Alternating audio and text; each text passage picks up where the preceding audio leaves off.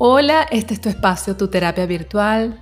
Mi nombre es Janet Cardoso, soy psicólogo clínico y estaré compartiendo contigo temas de variedad en salud mental y bienestar general. Hola, hoy te voy a hablar de un tema que es muy importante en los momentos que estamos viviendo actualmente a nivel mundial, la hipocondría, ahora llamada trastorno de ansiedad por enfermedad. Con todo esto del coronavirus, hemos estado más enfocados en nuestra salud, tal vez preocupados por no enfermarnos, no contagiarnos. Es como una situación de alerta constante. Más sin embargo, no debe ser una preocupación excesiva. Debemos ocuparnos de nuestra salud. Entonces, es por eso que hoy traje este tema a colación me parece muy interesante poder distinguir cuando una persona sufre de una ansiedad y por eso malinterpreta los síntomas somáticos, cualquier dolor, como si tuviera una enfermedad grave. Por eso que les voy a dar algunos de los síntomas del trastorno de ansiedad por enfermedad. De hecho, es uno de los diagnósticos que estoy viendo con más frecuencia en estos últimos meses y sé que a muchos profesionales de la salud mental les está pasando. Son momentos de pandemia y sé que como hemos estado más centrados que nunca en la salud, en evitar contagiarnos, en tomar las medidas preventivas, etc., hay un porcentaje de personas a que se les está convirtiendo esto en un infierno. Hasta están sufriendo de lo que se llama nosofobia, que es el miedo recurrente, excesivo, intenso a tener una enfermedad específica, como por ejemplo el coronavirus.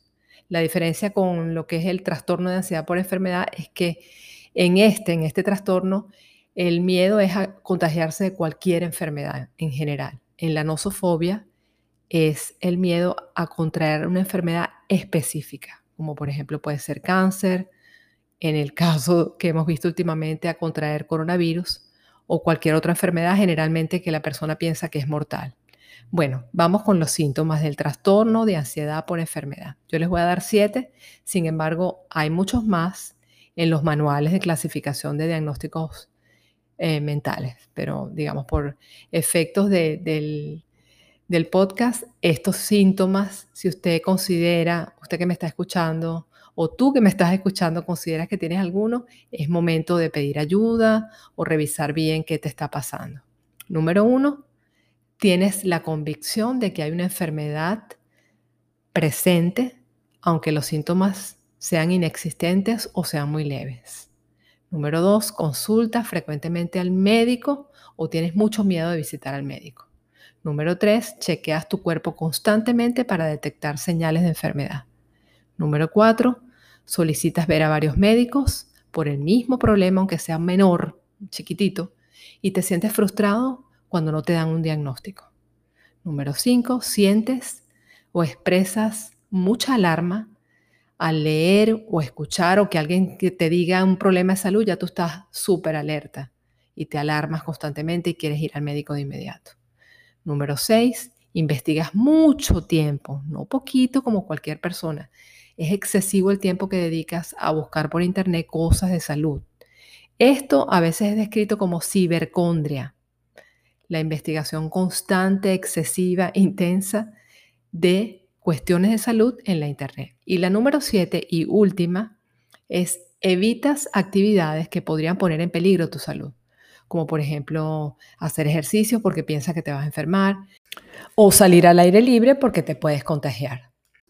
Bueno, ahora sé que no es fácil, pero vamos a buscar las maneras de cómo puedes enfrentar esta situación que te está pasando.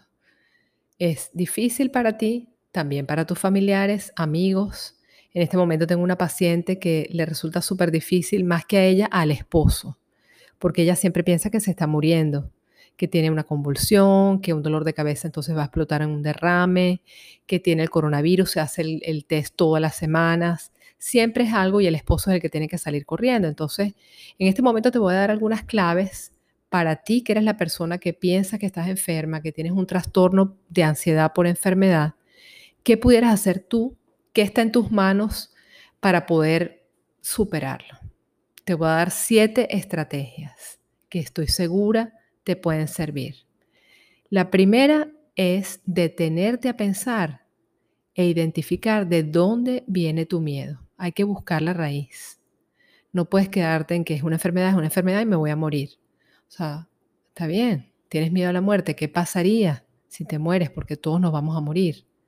Entonces, por ejemplo, en el caso de la paciente que tengo ahorita, que me llama todos los días, y con, bueno, hemos tenido la, la, posibilidad de hablar, pero ella tiene su cita todas las semanas, pero a pesar de que es una vez a la semana, ella quiere hablar conmigo por lo menos unos 15 minutos diarios y hemos llegado a eso para que se le alivie la ansiedad. Ella piensa que, bueno, sí, es un miedo a la muerte, pero lo que va más allá es con quién se va a quedar su hija. Entonces tú tienes que investigar a dónde va tu miedo real y buscar una solución a tu dolor, a tu sufrimiento, y es un, punto de partida. Número dos, usar por lo menos una vez al día mínimo, yo quisiera que fueran por lo menos dos veces, técnicas de equilibrio, como por ejemplo respiración consciente, relajación muscular progresiva, meditación. A mí me gusta la de tipo mindfulness, que es estar con atención plena en todo lo que hagas hacer algún ejercicio, actividad física que te ayude a reducir los niveles de ansiedad tan grandes que tienes, yoga o caminar, cualquiera que te ayude y que no sientas que te va a enfermar, sino que te ayude. Número tres, mantenerte distraído. Esto no significa que estás evadiendo tu dolor, evadiendo la enfermedad. Simplemente el mantenerte ocupado y distraído va a permitir que tu foco de atención cambie y puedes disfrutar de un buen día. Es el momento de encontrar, aunque pienses que no tienes ya actividades que te dan satisfacción, cuáles eran las actividades que antes de esta preocupación por la salud que tienes ahorita, que antes te gustaban. Búscalas de nuevo, hazlas. Aunque no te provoque, hazlo. Como les dije, esto no sería evadir el miedo, sino simplemente distraer. La siguiente es la posibilidad de asistir a un grupo, porque la mayoría de las personas que están sufriendo este trastorno piensan que son las únicas. Nadie me entiende, sí me voy a morir, sí tengo enfermedad, no me consiguen nada, pero mañana me van a conseguir. Entonces el hecho de compartir con personas que estén pasando por lo mismo les ayuda a ver que, bueno, que su preocupación no es imaginaria, es real, que sí tienen algo, que es un padecimiento, que otras personas que al igual que ellos la están padeciendo. Y el hecho de conocer casos parecidos, similares, trae un beneficio, alivia un poco la angustia, la culpa y todas esas emociones encontradas que la persona está sintiendo. La siguiente es empezar a hacer, esto sí lo tienes que hacer con ayuda de tu psicólogo, un psicoterapeuta, alguien que, esté especializado en esto, que es la reestructuración cognitiva. Es buscar los pensamientos irracionales que tú has asociado con enfermedad. Y tienes que a su vez explorar otras formas de ver tu salud, porque, ok, te quitan esos pensamientos, pero tiene que haber la manera de cómo vas a llenar ese hueco que te queda. Entonces, ahora empezar a interpretar tus malestares somáticos o cualquier síntoma físico que cualquier persona pudiera tener de una manera diferente. La siguiente manera de enfrentar o superar tu situación es ponerte límites a la hora de buscar información por internet, ponerte límites a, ir a los hospitales, a investigar, a preguntar a los médicos, a llamar a tu psicólogo. Hay que poner un límite, porque si no se convierte en lo que te dije, en la, en la cibercondria, que es investigar todo el tiempo por internet qué va a pasar con mi salud, que se murieron cuántas personas, la estadística. No, eso no te lleva a ninguna parte. Busca soluciones, no te quedes enfocada en el problema. Y la última es exponerte al problema. Esta también tiene que ser acompañada con un profesional de la salud, porque te va a dar muchísima angustia. Y es imaginar lo peor que puede pasar si tuvieras ese problema tan grave, esa enfermedad tan grave que tuvieras. ¿Qué es lo que temes que llegaría a suceder? Esto te ayuda a ver cara a cara tu más profundo miedo. Ya no solamente lo identificas y vas a la raíz, sino que te expones, lo vives y de esa manera lo superas. Todos tenemos algún familiar o amigo que ha presentado este tipo de problemas. Estoy seguro que te ha pasado. Entonces les voy a dar algunas sugerencias de cómo podemos ayudarlos, apoyarlos en vez de criticarlos o burlarnos, que es lo que muchas veces pasa, aunque no lo crean. Les voy a dar siete sugerencias de cosas que podemos hacer todos para fortalecer a estas personas y tratar de estimularlos a que estén bien. Número uno, evitar decirle todo está bien, no te preocupes, tranquilo, no está pasando nada. No, porque en verdad sí está pasando. Ellos tienen que buscar es una solución. Número dos, ayúdenlo a focalizar la atención en otros temas. Eviten en lo posible hablar de enfermedad, de que aquella persona le dio un infarto o a la otra le salió de una pepita, le salió una, un tumor. No, esto es bien complicado porque estas personas están todo el tiempo pensando en su enfermedad. Entonces, cualquier cosa puede estimular e incitar que piensen que están enfermos o que les va a dar lo mismo de lo que están escuchando que le pasó a otra persona. Número tres, acepten ustedes como amigos, como familiar, como la pareja, como el hijo de una persona, que la persona sí tiene un trastorno. Esto es una enfermedad, como una enfermedad física, pero es una enfermedad mental. Y sus sensaciones, o sea, ellos sienten de verdad que están enfermos. O sea, cuando dicen es que me duele horrible la cabeza, no es que te lo estás imaginando, no. ¿Te lo estás inventando? No, ellos sienten de verdad un dolor de cabeza y nunca se les debe cuestionar. Entonces, esto es importante porque para que se sientan entendidos. Número cuatro, traten de persuadir de una manera positiva a que no vayan a los centros de salud mm, constantemente. Puede ser que, bueno, si en verdad sienten que se están muriendo, que ya ven que no pueden respirar, sí.